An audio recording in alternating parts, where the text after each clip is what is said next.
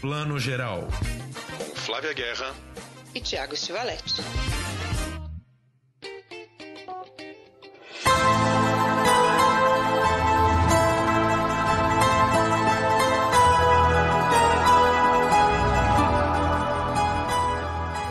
Bom dia, boa tarde, boa noite para você que ouve o Plano Geral, seu podcast de cinema, séries e tudo que diz respeito ao amado universo do audiovisual.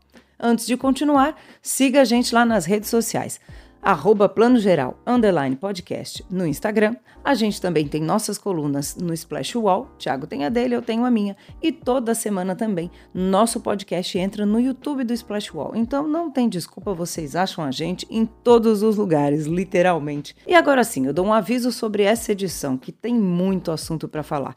Eu, nessa primeira metade, falo do Festival de Cinema de Veneza, que terminou na noite do sábado, e tem muita coisa boa, e várias que já estão estreando logo logo no Brasil.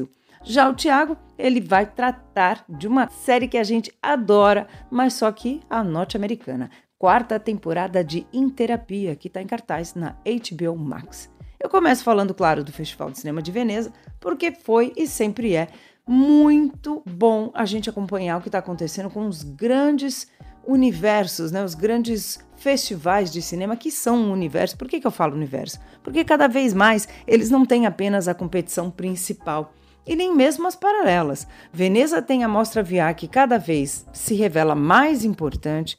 Também tem as mostras Giornate degli Autori e a Semana da Crítica, que são meio correspondentes, né? A Quinzena dos Realizadores de Cannes e a Semana da Crítica também tem o mesmo nome, entre outras mostras, encontros, debates, homenagens e até protestos. Então, os grandes festivais de cinema cada vez mais ampliam para esse grande multiverso que é o audiovisual hoje em dia.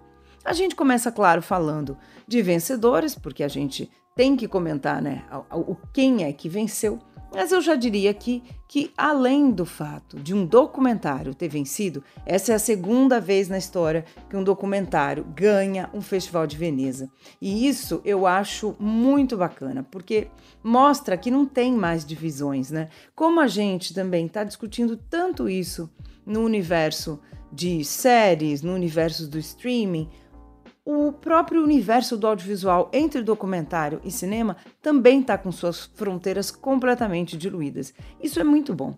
O filme que ganhou se chama All the Beauty and the Bloodshed. O que, que seria isso? Seria mais ou menos um, um, uma tradução assim: toda a beleza e o derramamento de sangue. É dirigido pela Laura Poitras que é uma cineasta super tarimbada, super bem respeitada, premiada no universo do documentário. Ela, por exemplo, foi super premiada no mundo inteiro com Citizen Four, que é um documentário super polêmico. Então, ela era a pessoa ideal para esse projeto, que documenta a vida, não só a artística ou os, as memórias de infância, mas também a vida de ativista da grande fotógrafa Nan Goldin. Quem não conhece o trabalho da Nan Vale muito conhecer, não só por esse documentário. Não esperem o documentário chegar. Deem uma busca lá no nome da Nem, porque ela é uma das fotógrafas que revolucionou a fotografia contemporânea. Numa época, ali pelos anos 60, na virada dos 70, enquanto a, a fotografia de moda e mesmo a fotografia de comportamento, de retratos, ainda era muito posada, com iluminação muito construída, tudo com um quesinho assim de de staged, né, como se fala em inglês, de montado mesmo, né? E, a Nem fotografava a vida das pessoas em Nova York, principalmente onde ela morava. Imagina aquela Nova York efervescente mesmo da contracultura nos anos 70, de um jeito muito humano, né, com todas as granulações da fotografia dos bares, das casas, das festas que ela frequentava. Ela era parte dessa revolução de costumes, revolução sexual, e ela trouxe isso para as fotografias dela, né? Então eu acho que só de você conhecer o trabalho da, da NEM já é maravilhoso. Então eu acho que a gente merece muito conhecer o trabalho dela. Esse filme traz isso, né? Mas também traz a parte ativista. Antes de eu continuar aqui, o outro documentário que ganhou a Mostra de Cinema de Veneza foi o Sacco Gra, em 2013. Ele é dirigido pelo Gianfranco Rosi, que é um cineasta que ganhou esse prêmio e depois ganhou vários outros pelo mundo, com outros filmes também. e que aqui ele apresentou um filme chamado, esse ano, chamado In Viaggio, ou seja, Em Viagem, sobre as viagens do Papa Francisco. Então é muito interessante esse filme também, um filme de montagem, que ele usou todas as, as, as imagens oficiais que o Vaticano tem e não oficiais também, que foram realizadas em cada país, para documentar. E ele mescla muito bem o contexto de cada país. Por exemplo, o Brasil. O Brasil é o primeiro país para quem para onde ele viaja mesmo no começo do filme. Tem uma primeira, tem um primeiro discurso do Papa e a gente entende que é na Itália e fala da questão dos, dos afogamentos e naufrágios dos navios que vêm da África, né, com, com os africanos tentando aí procurar uma vida melhor na Europa e logo depois tem um discurso. Mas a primeira cidade mesmo para onde ele viaja, o primeiro país, é o Brasil. Então, o Gianfranco trouxe um trecho do documentário que quem realizou foi o Eric Rocha, sobre a passagem do Papa Francisco no Brasil, se eu não me engano, 2013 ou 2014. E aí, depois, o discurso entra. Então, o Gianfranco, ele mexe muito com a questão social, a questão econômica de cada país em que o Papa está, coloca fra né, frases dele ali e coloca imagens de contexto, e aí o discurso do Papa. No Brasil, por exemplo, ele começa falando da questão da solidariedade, que a gente precisa é, cultivar a solidariedade num mundo, mundo em que a competição se tornou um grande valor. Enfim, em linhas gerais, aqui é um documentário muito interessante, mas dessa vez passou só em sessão especial. Esse foi o único, além, até hoje, de All the Beauty in the Bloodshed. E é muito significativo a gente ter em mente que quem presidiu esse júri foi uma atriz, exatamente. Eu nunca imaginaria, e isso é bom, é bom a gente ser surpreendido, que uma atriz ia dar o Leão de Ouro para um filme que é documental. Porque, claro, a atriz quer prestigiar a ficção. Ela é uma mulher da ficção. A Julianne Moore é uma grande atriz. E olha só que maravilhoso ela premiou um documentário. E aí, na, na coletiva de imprensa, depois da premiação, claro, né, existe todo ano, em todos esses grandes festivais, tanto o júri quanto os premiados fazem uma rápida coletiva de imprensa. E a Julianne Moore foi questionada, né, por que, que ela deu o prêmio para um documentário, né, como é que é isso, né, com tantos filmes. Veneza é considerada a prévia do Oscar, né, os filmes que vencem Veneza, ou os, que, os atores, atrizes que ganham aqui, em geral, vão para o Oscar como por exemplo Vanessa Kirby, que ganhou e depois foi para o Oscar logo em seguida. O próprio Joaquim Phoenix, que Coringa ganhou aqui o Leão de Ouro em 2019. E depois o, ele, o filme foi para o Oscar e ele também ganhou o Oscar. A gente estava muito apostando aqui que o Brandon Fraser ia levar a, a Copa Volpe, né, que é o prêmio de melhor atuação por The Whale, do Darren Aronofsky, e também a vaguinha para o Oscar garantida. Não levou, quem levou foi o Colin Farrell por The Benches of Inisherin, que é um filme muito interessante, diferente, sobre uma amizade muito dura, muito, muito cheia de tensões, numa ilha remota da Irlanda.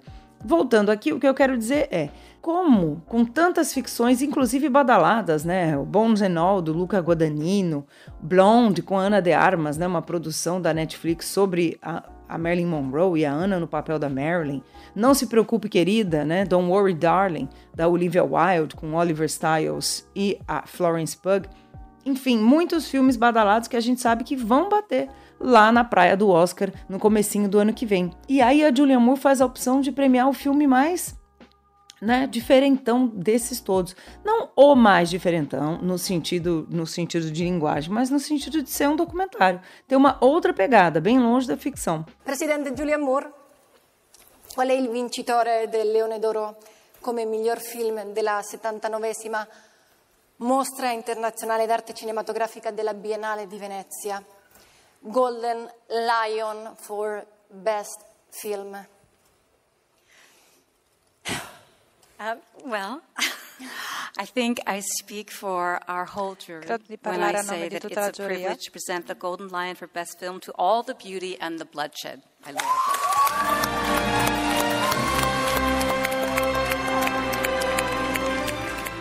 I was at the bottom looking up and I checked out for a minute because I was looking up at the prescription slips and just like in awe of the visual that it created.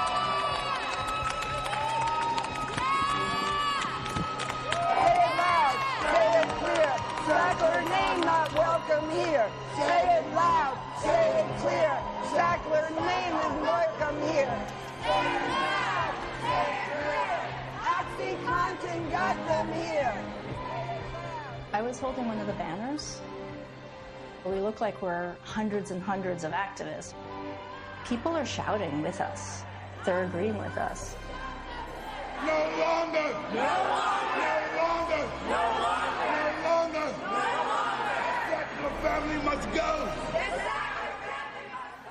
O segundo filme mais diferentão foi o que ganhou o grande prêmio do júri, ganhou a medalha de prata, que era o meu, era a minha escolha. Eu gostaria que esse tivesse levado o leão, mas eu, eu no meu próprio preconceito, não imaginei que a Julianne Moore fosse dar um prêmio para um documentário. Então é muito bom que a gente desconstrua, né? Porque eu, eu adorei esse filme também, eu até falei dele durante a, o festival, que foi um dos que eu mais gostei, fiz vídeo no Instagram, né? Porque é aquele tipo de filme que me empolgou. Mas já tinha excluído esse filme, assim como quase todo mundo. Então foi uma ótima surpresa.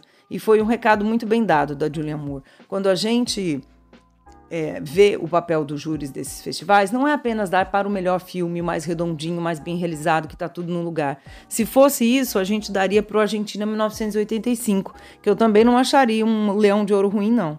Eu adorei o filme também, apesar dele ter uma linguagem muito clássica, muito, esse sim, para Oscar. Mas isso não é um apesar, não. Isso é um que bom, porque o filme trata de um tema tão importante, né, que é a luta contra a, a violência como uma força de poder, né, uma força política, e fala de um jeito que tem senso de humor, tem Ricardo Darim, né? Tem América Latina e as suas veias estão abertas desde sempre. Então eu adorei. Esse filme ganhou, aliás, a FIPRESS, que é a Federação Internacional de Imprensa de Críticos de Cinema. Nunca imaginei, porque em geral é a FIPRESS que dá prêmios diferentões, como premiar um documentário ou premiar o filme que levou a medalha de prata, vamos dizer assim, né? O Leão de Prata aqui em Veneza, que foi o Saint-Omer, da francesa de origem senegalesa Alice Diop, que até então tinha dirigido só documentários. E essa, é a primeira ficção dela. Eu estou fechando aqui essa história de documentários, dando algumas voltas, mas para a gente entender o que, que significa né, o, o, quando um júri escolhe um filme. Tá dando todos esses recados para a gente. Só antes de, de passar para Diop, vamos fechar um pouco mais o assunto do filme sobre a Nem Golding, dirigido pela Laura Poitras. Não é um filme convencional, num sentido, como eu aqui já falei, de vamos contar a história dessa grande artista, a infância e a obra dela e o que significou. Muito pelo contrário. Ele tem isso nessas três linhas narrativas muito importantes, mas tem tem a primeira da infância, a segunda do trabalho e a terceira do ativismo. A Golden, assim como milhares de americanos, e eu ouso dizer, talvez muito mais gente no mundo, se tornou dependente de opioides e de um medicamento mais específico chamado Oxycontin, que é produzido por uma indústria farmacêutica super poderosa que se chama Purdue. Só que essa Purdue ela pertence à família Sackler, que é uma das famílias americanas mais influentes não só na economia, mas também na arte. Os Sackler fazem, faziam doações milionárias para museus como o MoMA, né, o Metropolitan de Nova York, o Guggenheim de Nova York, o Louvre, entre tantos outros do mundo. Tem uma ala, tinha, esse é o ponto, a força aí do cinema e do documentário. Tinha uma ala muito importante do, do MoMA, né? O, o, o, quer dizer, o MET, não o MoMA. Já estou confundindo os museus. O MET, Metropolitan Museum de Nova York. Tinha uma ala muito importante do MET que se chamava Sackler, né? O Wing, em inglês é a ala do cinema, a, a Wing. E a primeira sequência do filme abre na Sackler Wing, que é a ala Sackler, né? É a ala do museu que leva o nome dos Sacklers porque eles fizeram muitas doações para aquisição de obras de arte dessa ala muito importante, até uma ala onde tem obras egípcias ali e tem um, um espelho d'água. E a gente vê a abertura do filme com a Nem e outras pessoas que são de um, uma ONG que se chama PEN, já já eu volto porque tem essa referência à dor, jogando aqueles típicos frascos de remédios né, que é o que Estados lembra do cinema americano? Toda vez que alguém abre um remédio para tomar assim numa uma hora de tensão no, no filme abre ali o armário do banheiro aqueles frascos laranjas né com aqueles rótulos eles jogam vários assim desses frascos no espelho d'água se deitam no chão e começam a fazer seu protesto dizendo entre outras coisas que a Sackler mente a Sackler mentiu. Porque esse medicamento Oxycontin foi prescrito como se fosse aspirina para a população toda, sem informar as pessoas de que era altamente, altamente poderoso, né, com capacidade de viciar, de provocar dependência muito rápida e é uma dependência muito difícil de ser vencida. E a NEM, porque ela teve um problema, se eu não me engano, aqui no joelho e, e, você, e tinha que tomar remédios para dores, começou a tomar esse, esse medicamento e se tornou dependente e entrou numa espiral assim de longa jornada, né, noite adentro. E quando ela conseguiu sair disso, ela decidiu que ela ia lutar contra isso. Mais de 500 mil pessoas nos Estados Unidos já morreram em decorrência da, dessa epidemia de dependência de Oxycontin, que, são, que é esse opioide fabricado pela Purdue e prescrito por médicos sem que as devidas advertências, sem um acompanhamento em pessoas que podem né, se tornar dependentes, que se tornaram, que morreram de overdose, que morreram em decorrência dessa dependência. É um assunto muito sério, muito duro. Ao mesmo tempo, o filme não, não, não é deprimente. Ele tem momentos muito difíceis ali, mas ao mesmo tempo a gente vai acompanhando o trabalho da Nem, tudo que ela fez, a revolução sexual, o quanto ela também já lutou nos anos 80 contra a pandemia de homofobia e preconceito que se tinha contra os homossexuais durante a epidemia, hoje eu diria pandemia de AIDS que houve também. Então, ela sempre foi uma mulher que se colocou. Abre aspas aqui da Julia Moore. A Julia Moore disse: a gente estava procurando filmes que falassem ao nosso coração, que nos provocassem emoção. Porque para estar tá concorrendo, esses 23 filmes que concorriam ao Leão já tinham todos qualidade. O qual é o diferencial? É o que vai nos tocar. E esse filme sobre uma mulher que soube transformar uma, de, uma infância muito difícil em arte, sobre, soube também transformar a arte dela em algo ativista, em algo que muda questões do mundo, isso nos emocionou demais. Então, esse foi o ponto aqui para premiar um filme como o All the Beauty and the Bloodshed. Eu, como amante do documentário, apaixonada, fiquei muito feliz e acho muito interessante que essas coisas estão todas sendo bem borradas para o bem nosso e do cinema. I think that, as I said earlier, I, think, I mean, I said this in the, in the, in the first press conference that we went to. Someone asked me, you know, what are you looking for? And I felt like I was speaking for all of us in the jury, this extraordinary jury that I was able to to to be with every day. That we were looking for, for movies that you know made our hearts beat faster, that made us feel like we were we were alive and we were seeing the world that we were living in. I think there was some very there was very very strong feeling for all the beauty and the bloodshed. I think it's a, a beautifully, beautifully told story about a woman who felt marginalized in her life and managed to create art out of it. And it tells a story not only of her, but the story of the opioid crisis in the US and what this one woman, how she used her power as an artist to affect some change. It was very complicated and very touching and very human. And I think we all responded to that. And that was, that was how we felt about all of the movies that we have awarded prizes to. We, it's a very, very difficult job, you know, as, as, as we've all been saying. There's so many phenomenal films, and you want to make sure that you honor the work that everyone's done. So I think we feel really good about our choices, and the awards speak for themselves. The Sacklers are still whitewashing their reputation. The museums are still complicit in that. The energy was definitely right. The whole museum was already buzzing when we went in. Um, it was a packed Saturday night.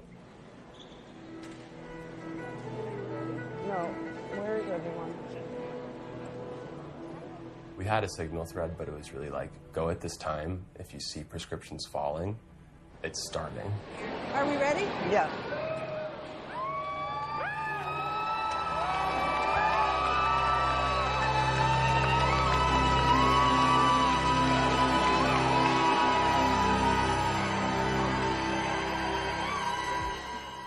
Encerrado esse capítulo All the Beauty and the Bloodshed, a gente vai para o capítulo Alice Diop, que foi o Leão de Prata, como eu já falei. Outra documentarista que trouxe muito do documentário para esse filme chamado Saint-Omer.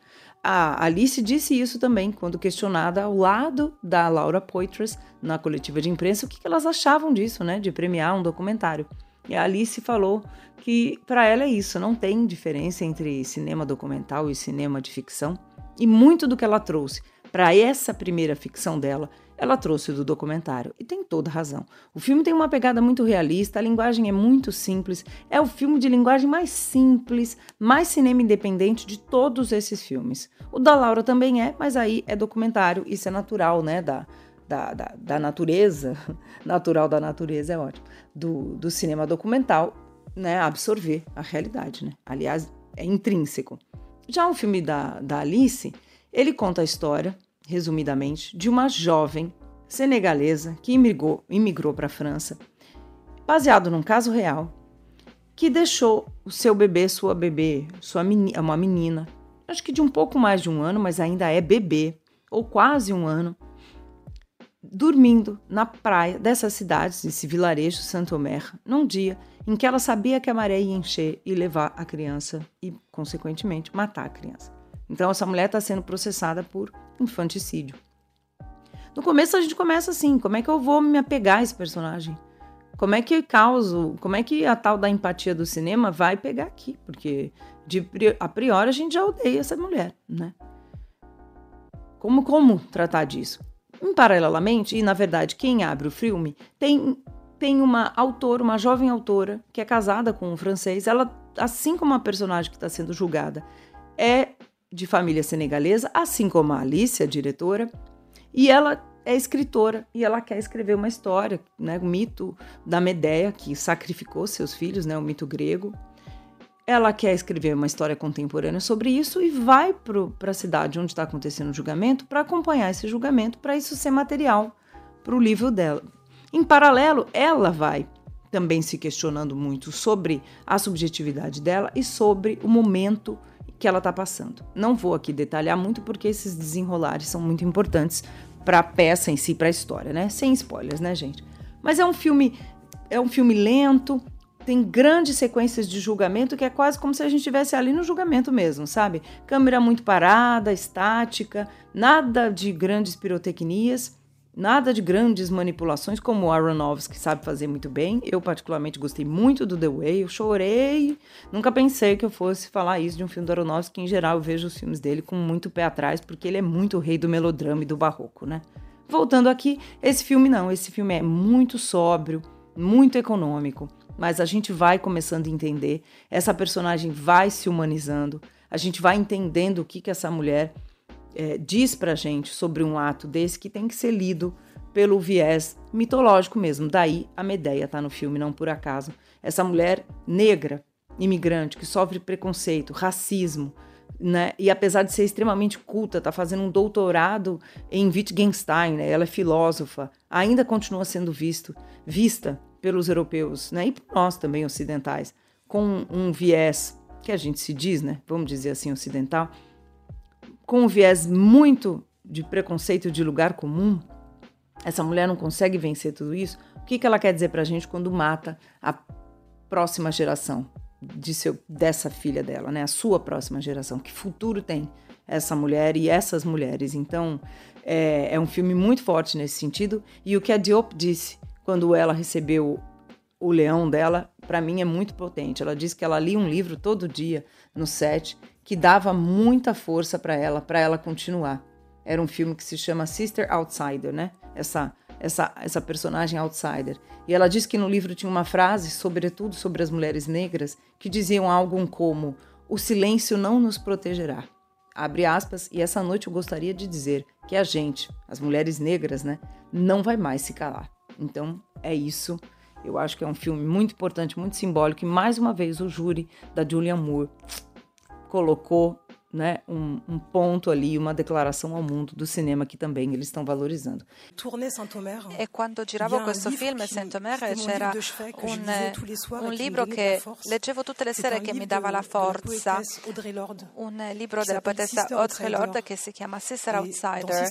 e in questo libro scrive e cerco di ricordarmi la frase esatta purtroppo per l'emozione, eh, scusatemi in anticipo perché probabilmente non me la ricorderò perfettamente, credo tuttavia che dica, parlando soprattutto delle donne di colore, il nostro silenzio non ci proteggerà. E io quindi voglio dire questa sera che noi non taceremo più. Grazie, grazie mille. Monsieur l'huissier, faites entrer l'accusé.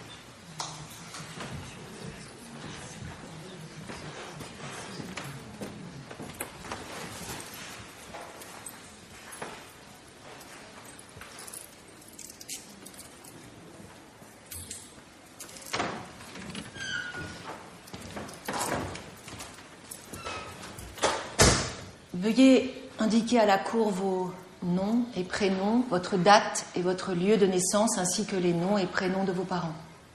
Je m'appelle Laurence Colli. Je suis née le 15 mars 1980 à Dakar, au Sénégal. Mon père s'appelle Robert Colli. Ma mère Odile Diata. Quelle est votre profession? Étudiante. Mais uma declaração, mais um statement, né? numa, numa premiação muito política. O leão de, de bronze, vamos dizer assim, o prêmio especial do júri para Jafar Panahi e seu No Bears, ou seja, não há ursos, não tem urso, não existe urso. Faz uma, uma alusão aí a um pequeno vilarejo onde, onde um cineasta, que é o próprio Jafar Panahi, se interpretando, o filme é super metalinguístico, está vivendo e onde ele está dirigindo um filme por Zoom. É maravilhoso isso. Tem muito humor o Jafar Panahi.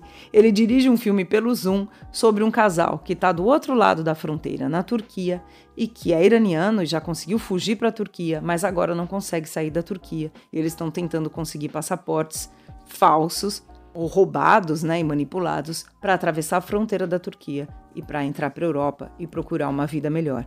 Nesse ponto, o Jafar está nessa vilinha, né, de quase como um, um exilado ali, um refugiado, em que os costumes, as crenças deles são muito diferentes da do Jafar. Então tem todo esse embate cultural, sociocultural no mesmo país, né? Não é a capital Teherã. São, são tradições que se mantiveram por muito tempo.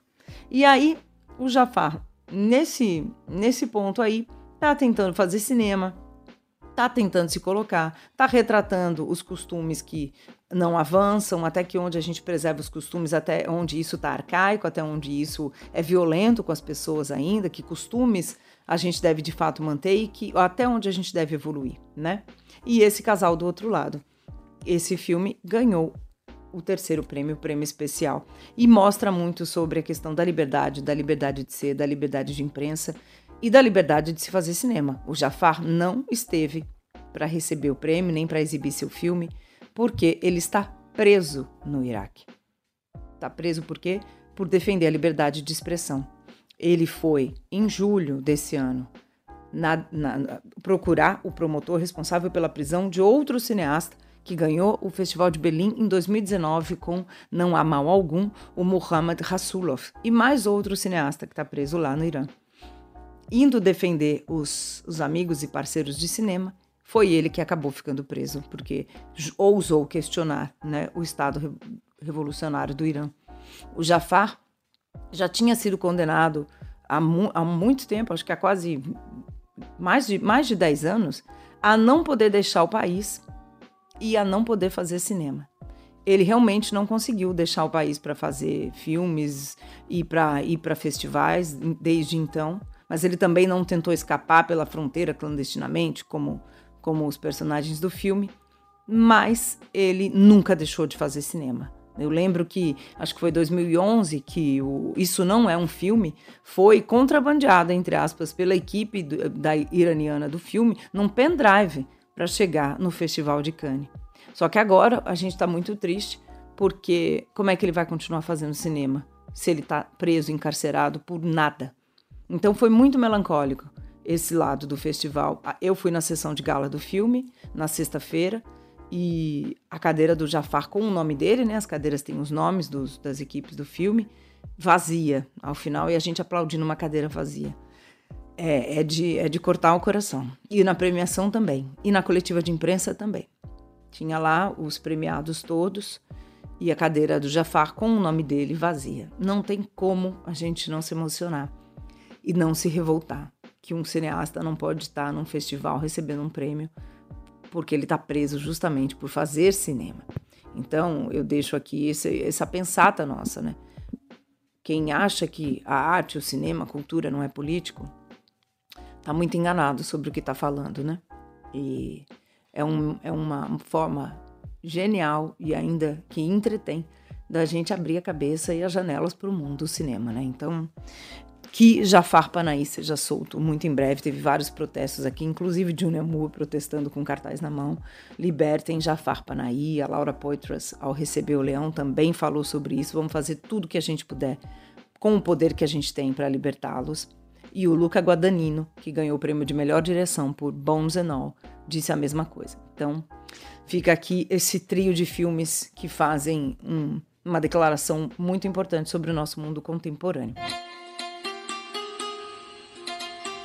چه نونوار کردی چه خبره؟ من دست بریم مراسم مراسم چی؟ مراسم پاکشویانه Çay qıranda iki dənə böyük daş var. Biri qızı oturarlar sol daşın üstündə, oğlanı da oturarlar sağ daşın üstündə.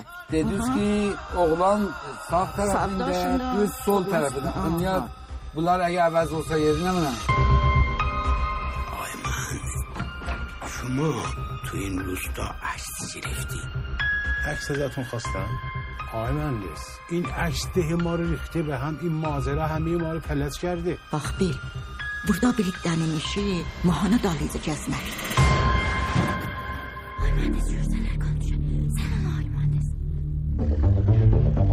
دیگه داره دیگه آقا حق بدین یه کارگردان ممنون خروج اومده بس نشسته لب مرز هر لحظه ممکنه یکی ببینه آنتن باشه بره لو بده خب حالا دقیقا مرز کجاست؟ دقیقا رو مرز است Eu falo também do prêmio de melhor direção e atriz revelação é o prêmio Marcello Mastroianni para um jovem ator. Quem é que levou? A Taylor Russell, a atriz principal do Bones and All, que a gente já tinha comentado aqui anteriormente.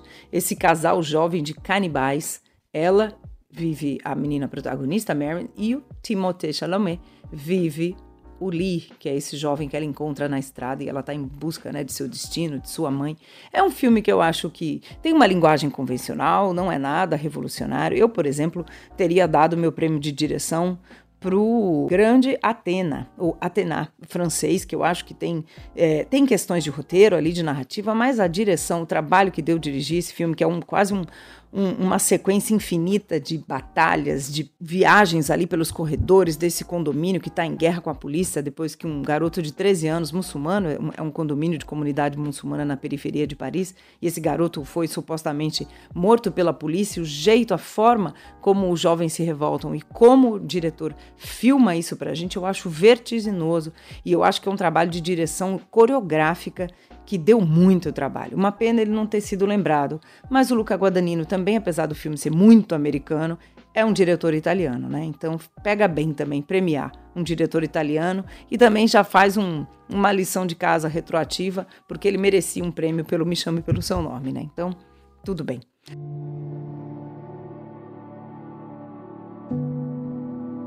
You don't think I'm a bad person.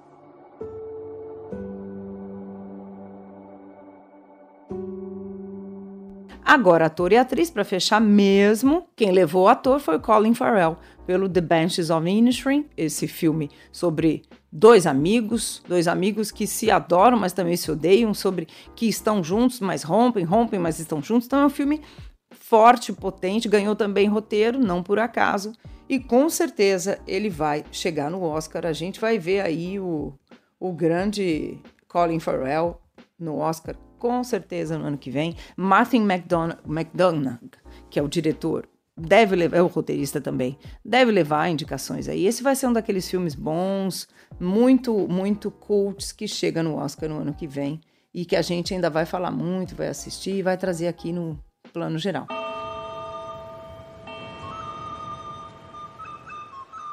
Harlem Sonny Larry. Didn't you and he used to be the best of friends? We're still the best of friends. No, you're not. Who says we're not? Sit somewhere else.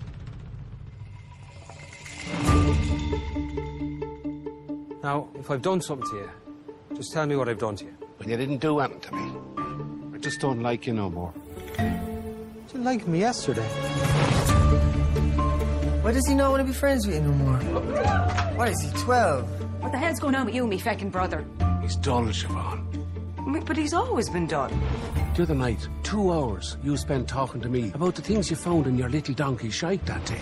Well, it wasn't me little donkey shite, it was me pony shite, which shows how much you were listening.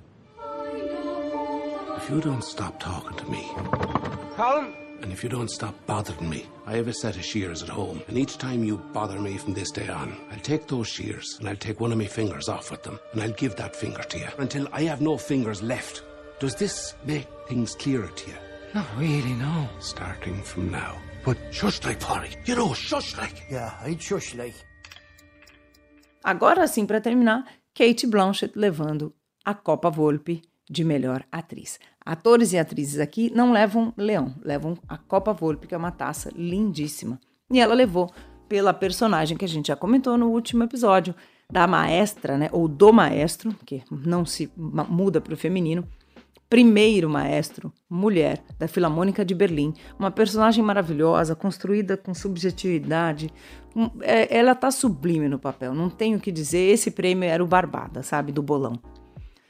Eu acho o filme de uma linguagem clássica demais. Ele tem três horas. Não tem problema ter três horas. O Bardo, que eu também gostei, tem três horas. O Merlin tem três horas. Tudo aqui tem três horas, sabe? No mínimo duas horas. Eu brinco que devia colocar uma nova regra, entendeu? De que não devia se se, se, aceitar filme com mais de duas horas ou duas horas e meia.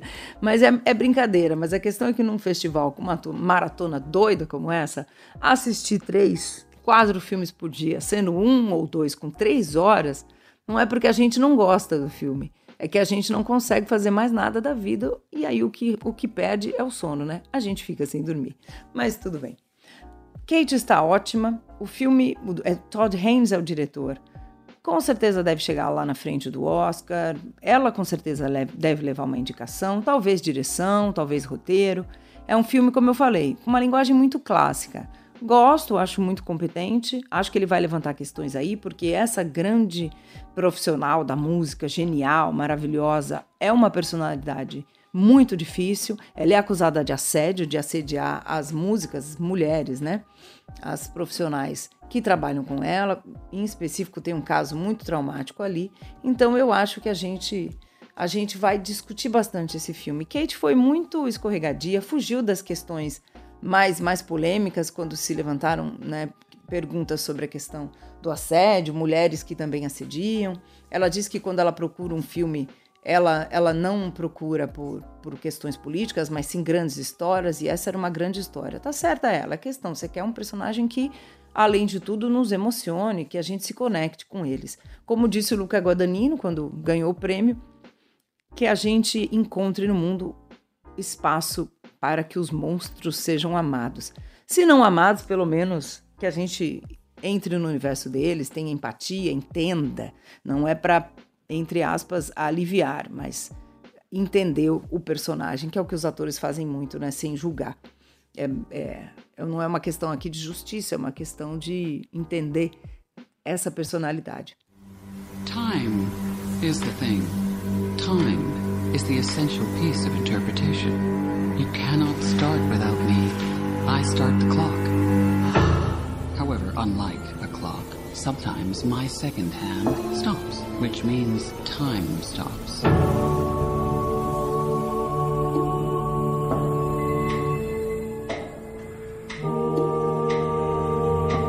The reality is that it's not until I once again decide to raise that hand that time is allowed to continue marching along her very merry way.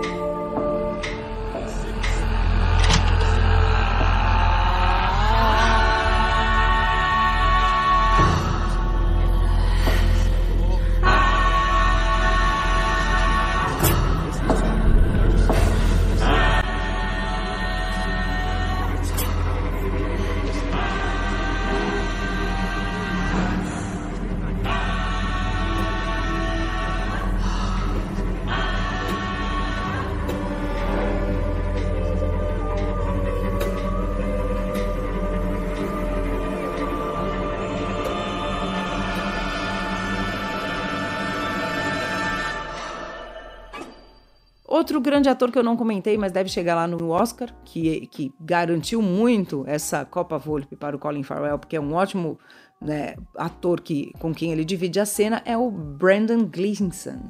Brandon Gleeson, é, ele nasceu em Dublin, é irlandês, e ele é esse grande amigo do Colin Farrell. É uma dupla que bate uma bola maravilhosa, e é por isso que esse filme é incrível. Eu teria apostado aqui na Copa Volpe para o Brandon e não para o Colin. Então foi uma grande surpresa. Colin estava em Los Angeles, entrou por Zoom de lá e, e tem um bom humor maravilhoso. Que ao, ao, receber a Copa dele, ele pegou um cacho de banana e falou: Eu dedico também ao, ao Glenn, ao Brandon. Né? E ao Martin McDonald, porque eu devo tudo isso a eles também. Então foi maravilhoso. Um pouquinho de riso, um pouquinho de humor. Para terminar, terminado mesmo, chega deu, eu quero falar do Brasil aqui. Eu não posso terminar sem falar.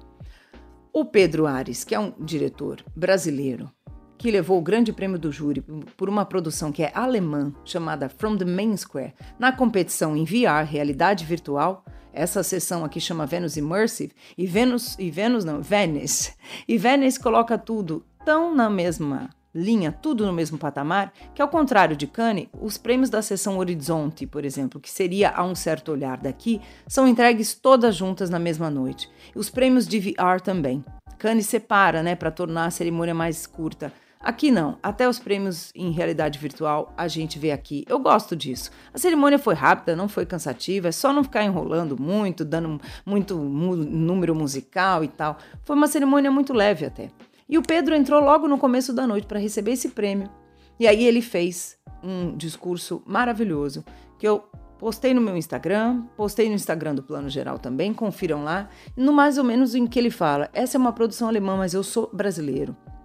E eu estou muito feliz, mas esse ano não tem bandeira brasileira hasteada porque todas as bandeiras dos países que estão com filmes aqui são hasteadas na, no topo do palácio, do, do, do, onde é a sala grande, onde são as sessões de gala.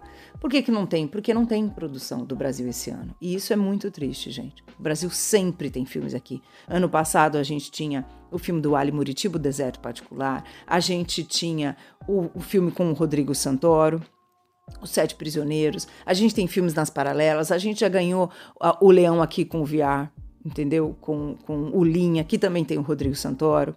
A gente ganhou o melhor documentário sobre cinema com o Hector Babenco, com a Bárbara Paz, em 2019. Então, assim, o que, que aconteceu com o Brasil? Aí abre aspas e ele diz: a gente, né, tem, a gente tem um país em que o governo atual não apoia o cinema, né? E ele diz: eu queria perguntar por quanto tempo ainda, né? Como comunidade de cinema, a gente vai ficar à parte só olhando, enquanto os importantes cinemas dos países estão sendo silenciados. Então, eu acho que o Pedro representou muito bem a gente aqui. Apesar da produção ser alemã, ele é nascido e criado no Brasil, como ele mesmo disse, e a gente tem que prestar atenção nisso. É muito bom cobrir um festival, é, é muito cansativo, vocês sabem, mas a gente traz todo esse universo do cinema que a gente ama. Mas quando o Brasil não está aqui de nenhuma forma, só também o Antônio Campos, o diretor do Diabo de Cada Dia, que está na Netflix, ele estava também em um dos júris aqui. Tirando isso, gente, não tinha brasileiros oficialmente né, competição em nenhuma das sessões e nem em sessões especiais.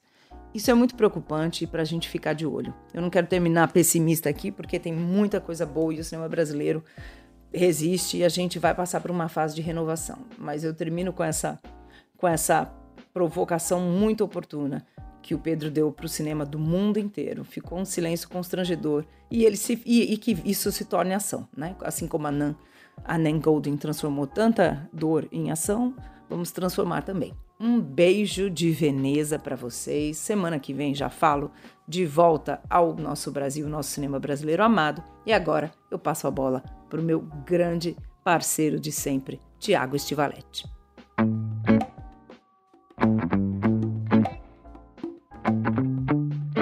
Bom, a Flávia já contou aqui pra gente tudo sobre a premiação do Festival de Veneza, os últimos filmes aí que ela viu nesta segunda semana. Agora eu vou dar apenas uma dica de série, não é uma série nova, tá?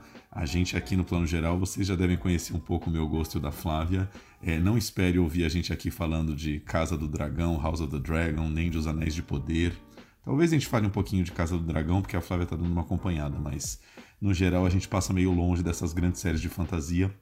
Então vou falar um pouquinho sobre uma série bem pé no chão, bem vida real, é, de uma franquia, a gente pode chamar assim, uma franquia de séries que eu adoro, que é Em Terapia, em Treatment, né? Uma série totalmente dedicada aí ao mundo da psicanálise, né? Uma fórmula muito simples, um psicanalista atendendo quatro pacientes durante uma temporada. O formato da série também é sempre muito interessante, né? Começa é, com o paciente da segunda-feira, o primeiro episódio, o segundo é o paciente da terça, o terceiro é o paciente da quarta, e se você assiste a série em ordem linear, é como se você acompanhasse ao longo de uma semana os, os, os pacientes, né, os mesmos pacientes desse psicanalista.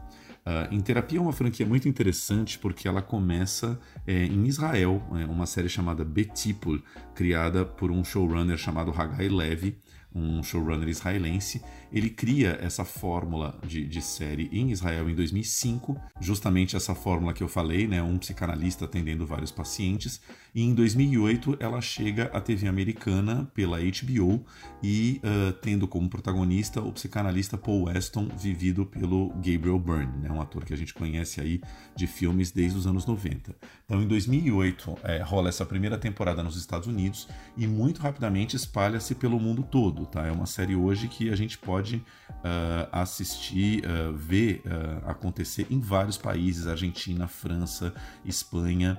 Enfim, basicamente a série é um sucesso no mundo todo por um primeiro motivo grande, que é uma série barata de se produzir, né?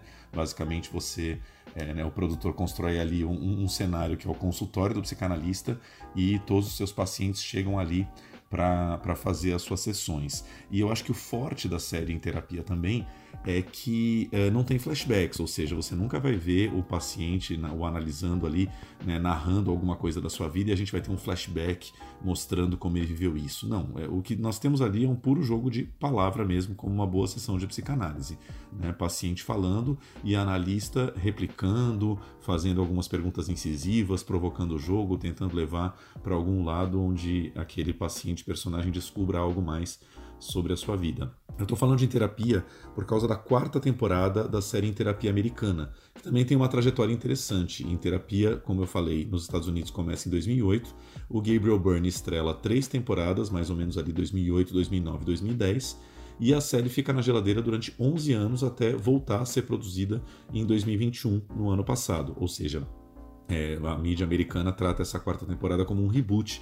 É um reboot da série mesmo, né? Ela estava ali quietinha morta e, e ela volta agora sem Gabriel Byrne com uma psicanalista chamada Brooke, vivida pela Uzo Aduba. Uzo Aduba é uma, uma atriz que muita gente vai lembrar, quem amava nos começos, nos primórdios da Netflix lá, Orange is the New Black, ela fazia a, a, a, Crazy Eyes, né? Ficou muito conhecida aí pela personagem Crazy Eyes de Orange is the New Black, ganhou Emmy, ganhou, foi indicada Globo de Ouro, né? Ganhou vários prêmios aí por sua atuação em Orange is the New Black.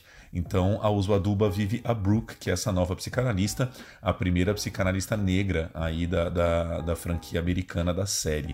Uh, é interessante notar também, antes de eu falar um pouco mais sobre Em Terapia 4, é, que a, a, versão brasileira, né, que aqui chama Sessão de Terapia, começou a ser produzida pelo canal GNT em 2012, ou seja, quatro anos depois da americana. Aqui no Brasil a gente tinha como psicanalista o Theo, que era vivido por Zé Carlos Machado, um ator que talvez pouca gente lembre aqui pelo nome, mas é um ator de cabelo branco, ator do grupo Tapa de teatro em São Paulo e que faz muita televisão, mas acaba fazendo mais novela da Record. E, e, ele foi aí o grande psicanalista das três primeiras temporadas da, da franquia brasileira. E eu acho interessante notar também que a série brasileira já superou a americana, né? Aqui a gente já está na quinta temporada de sessão de terapia, as três primeiras com o Zé Carlos Machado. Na quarta temporada, quem assume é o Celton Mello, que dirige a série, mas também uh, vive o protagonista, que é o Caio Baroni, o novo psicanalista. A série sempre faz um link entre psicanalistas novos e antigos, então o Caio, o personagem do Celton, é como se fosse um discípulo aí, um cara, um colega que aprendeu muita coisa com o Theo, né, com o personagem do Zé Carlos Machado. Em algum, num, num dado momento ali na, na quarta temporada, existe um encontro muito rápido entre eles. Só que no Brasil a gente já está na quinta temporada. Inclusive, deixo aqui a lembrança, né, para quem acompanha a gente vai lembrar, na edição 61, que é de maio do ano passado, ou seja, faz mais de um ano. Se vocês procurarem aí no Spotify ou na plataforma de vocês, edição 61, tem uma entrevista ótima nossa com a Jaqueline Vargas, que é a roteirista da sessão de terapia brasileira. E a Jaqueline contou um pouco do processo de criação da, das, das temporadas dela de terapia, porque o que aconteceu? A GNT, na primeira temporada, ela copiou bastante a americana, ou seja, os personagens são basicamente ali ipsis literis os personagens que a gente viu na primeira temporada da, da americana. Por exemplo, a primeira paciente de todas na série americana é uma mulher linda e muito carente que está com um problema no relacionamento e vai se consultar com Gabriel Byrne e só que começa uma transferência erótica, transferência para quem não sabe em psicanálise é o conceito de que a gente sempre, num relacionamento novo, a gente projeta é, conexões emocionais de relações antigas nossas, principalmente relações de infância. Existe uma transferência amorosa entre os dois e o próprio Gabriel Byrne acaba se apaixonando pela paciente, né? algo que é, claro, absolutamente condenável na prática psicanalítica. Quando isso acontece, a terapia tem que ser interrompida imediatamente. No Brasil, a primeira paciente foi a Maria Fernanda Cândido, fazendo essa mulher linda que acaba né, sendo o objeto amoroso do Zé Carlos Machado. A partir da segunda temporada brasileira, os pacientes já se descolam, né? Começou-se aí a criar pacientes próprios no Brasil. Então, é, tudo que a gente vê da sessão de terapia brasileira é bastante diferente a partir da segunda temporada do que a gente vê na americana, ou seja, são duas séries diferentes para se acompanhar. É possível enxergar o que está por trás do riso. O que, que resta uma pessoa que não nasce bonita? Ser engraçada. Você não se acha bonita? Eu não me achar bonita não é o problema. O problema são os outros me acharem feia. Da inocência. Você tá deixando de ser criança e virando uma, uma jovem mulher. Não tô, não. Então você vai ser criança para sempre. Da formalidade. O que tá acontecendo com você não é uma falha. O que, que é? Você vai vir com esse papinho de fragilidade masculina também. Do luto. A senhora nunca pensou em voltar a namorar? O Afonso foi meu único homem. A impressão que eu tenho é que a senhora se sente casada com ele até hoje. Do desejo. Você já ficou com algum paciente? Caio, você precisa de terapia, não de uma amante. Voltando um pouco para a sessão de terapia 4, série americana, né, que estreou ano passado, está na HBO Max. É uma série da HBO Max. Né? A HBO Max tem lá todas as temporadas, as quatro temporadas é, incluindo esta última. Então vamos lá, quem são os pacientes da Brooke nessa quarta temporada? Uh, o primeiro deles é o Eladio, vivido pelo Anthony Ramos, um cara muito interessante porque é um menino jovem de mais ou menos uh, 20, 20 e poucos anos, ele é bastante jovem e ele é enfermeiro que cuida de um menino com, com com algum, alguma incapacidade mental dentro de uma família muito milionária, ou seja, ele mora na casa de uma família muito rica para cuidar desse filho que tem algum tipo de desordem mental. E enfim, ele vive um pouco nessa geladeira, né? Ele vive dedicado a esse paciente, ele tem ali acho que um dia por semana de folga, onde ele sai e faz alguma coisa, mas ele não consegue ter muito uma vida própria dele, né? Enfim, não tem muitos amigos com quem ele se conecta e tal. É um menino muito culto, muito culto, num dado momento, acho que já na primeira sessão é super interessante, porque ele fala que ele adora ler e ele começa a citar os, os escritores que ele adora, e como ele é de origem latina, ele lê muitos escritores latinos e ele cita a nossa Clarice Lispector já no primeiro episódio ele fala que adora ler Clarice Lispector e também Roberto Bolanho, né, que é um grande escritor chileno. Ele vai fazer uma ótima citação do Roberto Bolanho que vai voltar ao longo das sessões. E, enfim, o que acontece ali, da mesma maneira que eu falei da transferência erótica lá do Gabriel Byrne, o que acontece é que acaba rolando uma transferência materna ali entre a Brooke e o Eladio, porque nós vamos descobrir é, nas sessões que a Brooke faz como paciente que ela tem um grande segredo do passado, ela engravidou aos 15 anos e o pai a obrigou a dar esse bebê para adoção, ou seja, ela tem um filho que ela nunca conheceu. E esse filho estaria mais ou menos da idade do Eladio, ou seja, começa o processo de análise, ela, ela, ela vê no Eladio uh, o filho que ela não teve, o filho dela que poderia estar com essa idade, e o Eládio, por sua vez, também tem certas carências maternas, sente falta de ser mais bem cuidado, porque ele nunca foi bem cuidado pela mãe, né? Enfim, transferência a gente aprende em psicanálise que é uma coisa que funciona dos dois lados, nunca funciona apenas de um lado só. Esse é o primeiro personagem, um menino muito interessante. Sempre o que acontece nas últimas temporadas de terapia, os roteiristas eles tentam buscar alguns subterfúgios, algumas coisas para sair da, da, prática normal do divã. Né? Então a gente vai ver sempre é, uma cena ou outra é, que extrapola um pouco o momento ali da terapia. Então é, esse momento de cruzar fronteiras, no caso do Eládio, vai ser um momento em que ele, desesperado, ele tem muita insônia, ele não consegue dormir e tal, ele liga para Brooke, sei lá, duas horas da manhã e ela atende preocupada e quer falar com ele, que também é algo que infringe um pouco aí as regras da psicanálise, né? Você não pode ficar atendendo o paciente a qualquer hora, assim, esse não é o tipo de ajuda que você precisa dar. Vale dizer também que nessa temporada o que acontece foi filmado em 2021, então é quase como se fosse uma temporada híbrida. No caso do Eládio, ele é um paciente online da Brooke, então assim o atendimento todo dela vai ser feito é, via computador, não vai ser o caso de, de outros pacientes depois do, do Eládio.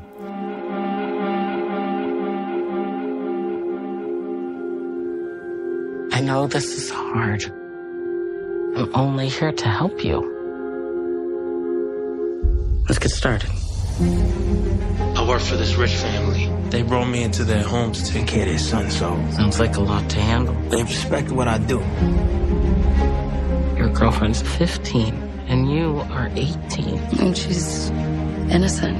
Now, you want to talk about what? My dramatic emotional breakdown. I'm in prison, you assaulted a guard. What's it been like for you since you gotten out? I am taking care of other people, but there's no one to take care of me.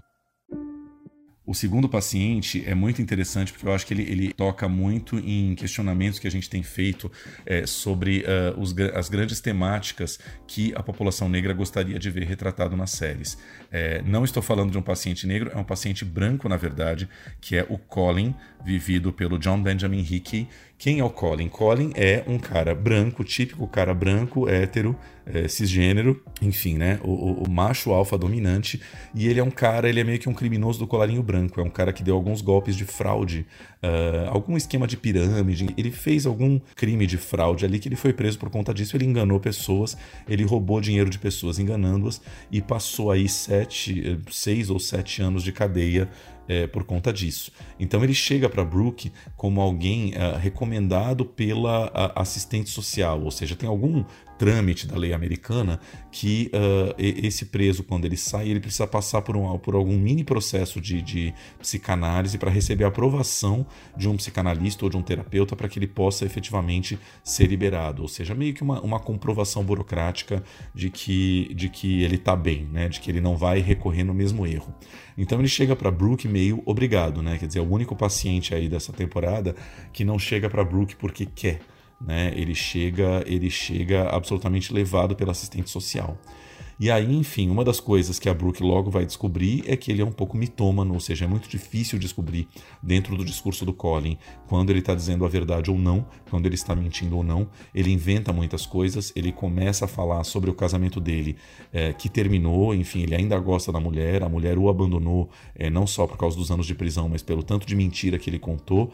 Ela o abandonou e ele nunca superou isso. E só que toda vez que ele vai contar da, de episódios do casamento, ele meio fabula, ele mente, ele inventa coisas e a Brooke começa a pegar um pouco ele no pulo com essas mentiras. Agora, o que eu acho mais interessante é que, conforme esse personagem vai evoluindo, ele também transgride algumas regras fundamentais. Um dia ele chega bêbado à noite na casa da Brooke, ele sai de uma festa de algum lugar, pega um Uber, vai parar na casa dela e aparece uh, na casa dela do nada, fora do horário de sessão. Ela também já está em casa tomando seu vinhozinho, ou seja, ela também está um pouco no grau ali. E eles começam uma conversa também que não aconteceria na vida real. Enfim, né? Psicanalista já no seu horário de lazer, bebendo, uh, falando com seu paciente, ela acaba falando algumas verdades que ela falaria para um amigo, mas não falaria para ele como paciente. E o que acontece, vou dar um mini spoiler aqui, mas que eu acho interessante para para dar vontade de ver esse personagem, é que na última sessão o Colin vai, vai uh, transgredir todas as fronteiras e vai até uh, as raias ali do assédio sexual a Brooke. Ele considera que você está havendo uma grande conexão psicanalítica entre eles, se o papo está fluindo, se o trabalho psicanalítico está fluindo, só pode ser porque ela está afim dele, porque ela está afim de transar com ele, né? Enfim, aquele pensamento típico de um homem muito arrogante, né? Que acha que, né, que vê sexo em tudo e que acha que todas as mulheres estão seduzidas por por ele, dispostas a transar com ele. Eu acho muito interessante esse personagem do Colin para mostrar um pouco essa arrogância do homem branco às vezes, né? Um cara que foi criado absolutamente numa cultura machista e que acha que qualquer tipo de conexão que se estabeleça com uma mulher já deve é, automaticamente vazar ou ir para o, para o lado sexual. É, acho muito interessante esse personagem porque mostra ali também como a Brooke, como mulher negra, ela vai se impor, ela aos poucos vai se impondo enquanto uma psicanalista, uma profissional, uma mulher que está ali para ajudá-lo, mas que inevitavelmente em um dado momento ela vai ter que ela vai ter que dar um pouco uma certa lição de moral nele, de, de todo esse lado assim lixo do homem branco que nunca precisou se colocar no lugar de ninguém, muito menos de uma mulher negra, né? Então acho muito interessante ver como existe ali uma relação de psicanalista mulher negra com o paciente homem branco, é, que a, a, o roteiro deixa muito claro que não aconteceu Digamos assim, por, por vontade do paciente. Né? O Colin, como homem branco, talvez ele fugisse de todas as maneiras de ser atendido por uma mulher negra, porque para ele isso seria uma suprema humilhação, mas por conta por ser obrigado a isso, ele é levado a uma relação que acaba sendo ali bastante conturbada. É, enfim, né? Não quero dizer que são dois arquétipos aí de homem branco e mulher negra, mas eu acho que essa relação dos dois, para mim, foi a mais, é mais interessante da temporada porque mostra é, um pouco como essas relações são muito difíceis e como o homem branco tem muito a aprender, né? Como o homem branco nunca precisou aprender nada, o mundo sempre esteve a seus pés e nos últimos 10, 15 anos a coisa tem mudado bastante e ele é obrigado a aprender um pouco a se colocar no seu lugar, literalmente. Aí falando um pouquinho da terceira uh, paciente, a Leila, vivida pela Quintessa Swindle, adorei esse nome, Quintessa. Uh, a Leila é uma adolescente de mais ou menos 16 anos, que eu falei que o Colin foi o único, não. Na verdade, a Leila também chega um pouco obrigada pela avó, é a avó que a leva para terapia, e, e aí tem um pouco aquele momento também, a avó é que fala primeiro pela Leila, e ela vai falar para Brooke assim: ah, eu tô trazendo essa menina aqui porque, enfim, ela tá com umas ideias aí, ela decidiu, ela escolheu que ela vai ser lésbica na vida, que ela quer ser lésbica, e claro que a Brooke já levanta um olho gigante, né? Fala assim: como assim, né? É, escolheu ser lésbica. Não, ela não escolheu ser lésbica, ela é lésbica, né? Enfim, uma vez que a avó vai embora, começa a terapia das duas e a Leila é a típica adolescente, né? Ela é arrogante, ela não se curva muito facilmente a Brooke, ela não aceita muito o que a Brooke está dizendo. Ela começa a contar um pouco dessa relação é, né, dela com outra menina, que também parece uma relação muito complicada, porque a. Desculpa, falei que a, a Leila tem 16 anos, ela tem 18 e ela tá namorando uma menina de 15. Então a Brooke também já fica bastante preocupada com o fato de que uh, a Leila está namorando uma menina 3 anos mais nova, bem nesse momento da adolescência em que as coisas mudam muito rápido.